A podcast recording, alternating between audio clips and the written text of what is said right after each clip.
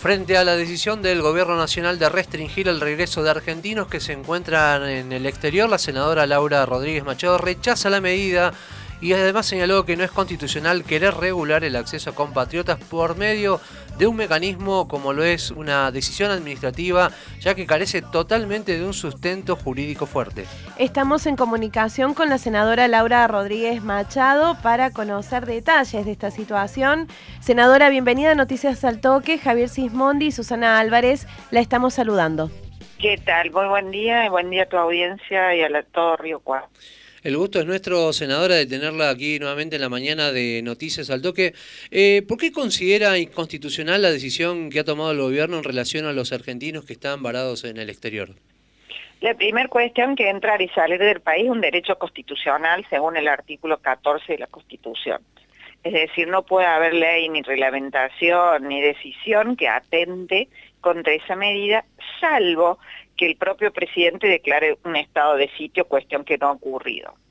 En el mientras tanto, esta decisión de impedir a nuestros compatriotas y connacionales de regresar al país es una decisión que lo toma eh, el jefe de gabinete Cafiero, Guado de Pedro y Bisotti. Ni siquiera es una ley, que aunque fuera una ley sería inconstitucional, pero no lo es. Y le dan, le ceden esta posibilidad de decidir quiénes entran y quiénes no, a una funcionaria de menor grado, que es la que dirige la ANAC, la Administración Nacional de Aviación Civil, para que ella, que además fue bastante mal educada con los argentinos, que dijeron, bueno, a los sumos se quedarán unos días más de vacaciones, decida quiénes entran y quiénes no entran en el país, la cantidad, la proporcionalidad y demás.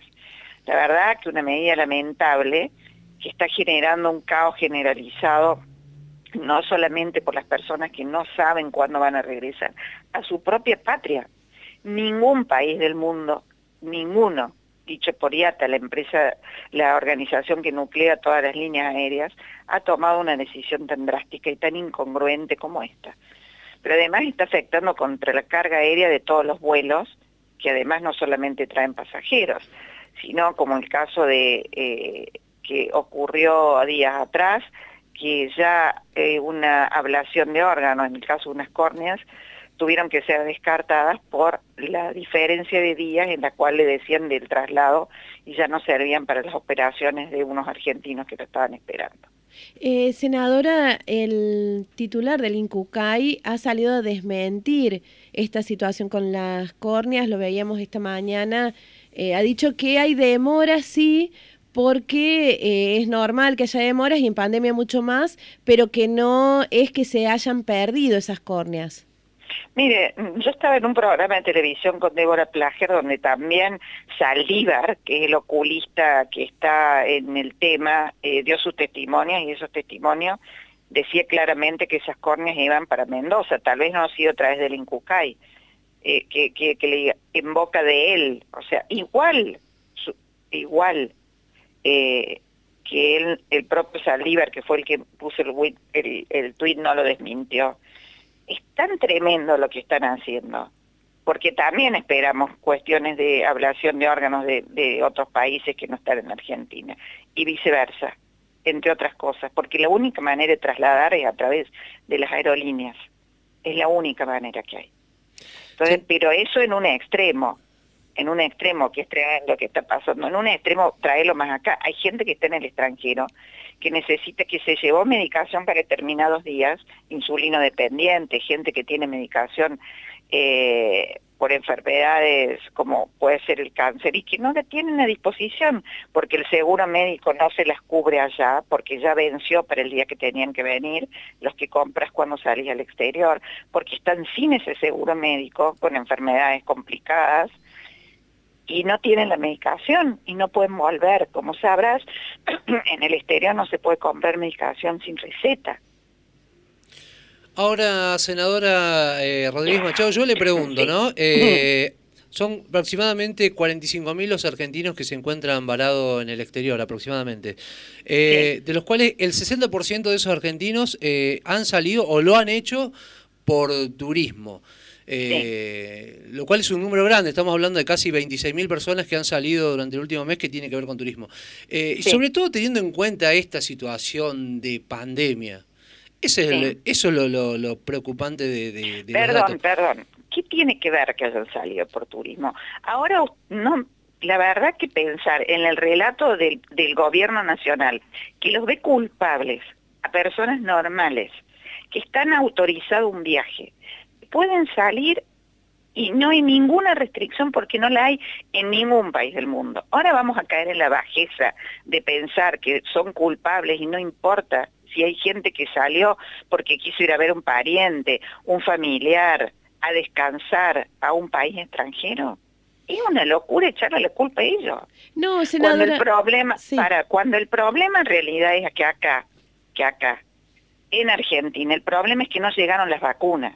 Pero además, una cosa más, esta, esta eh, aclaración o esta información que da el gobierno de decir la motivación del viaje también es una bajeza.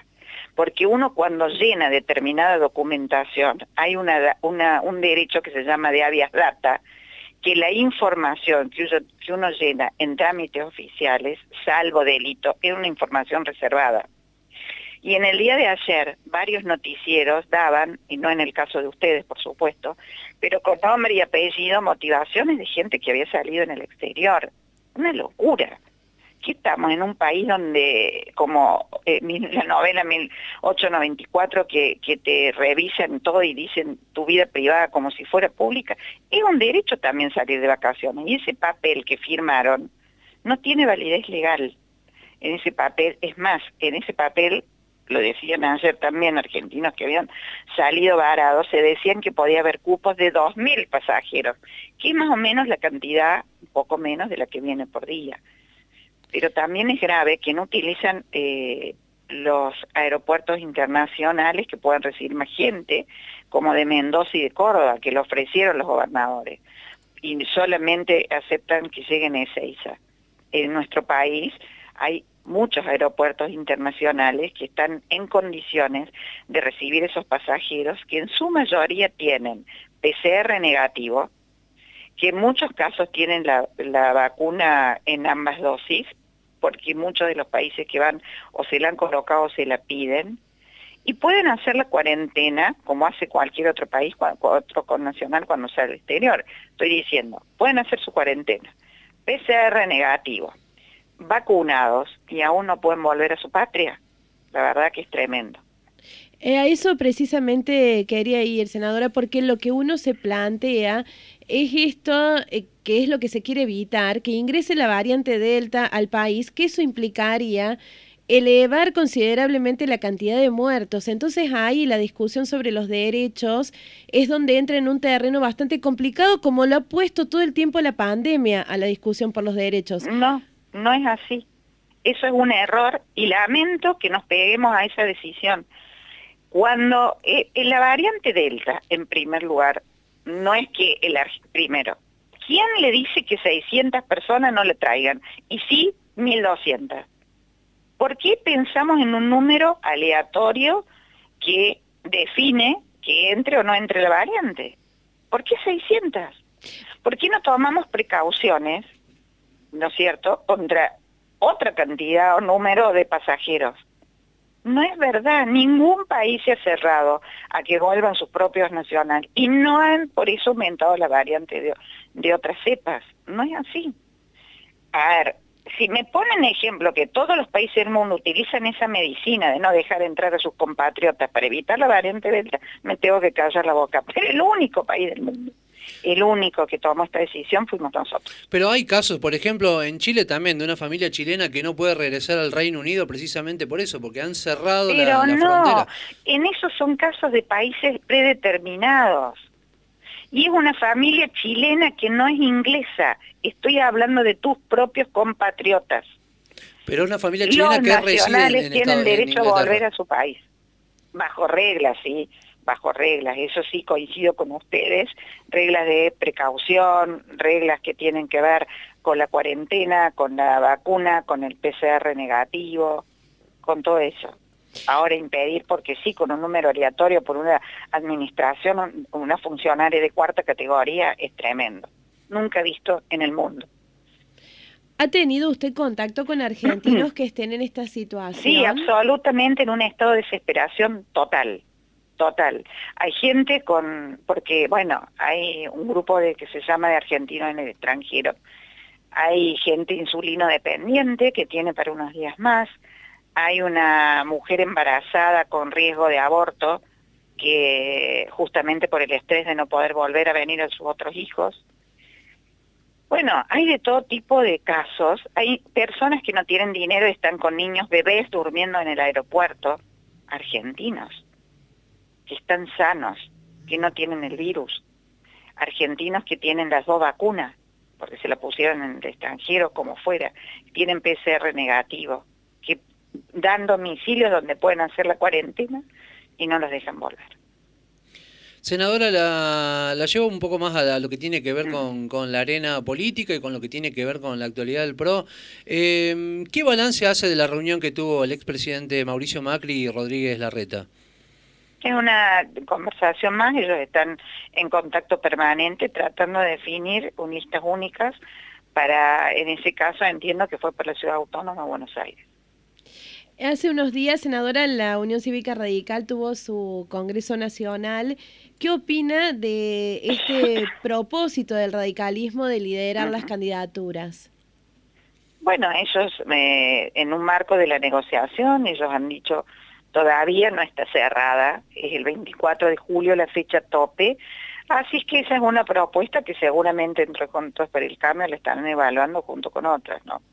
¿Se está trasladando la grieta al interior de Juntos por el Cambio?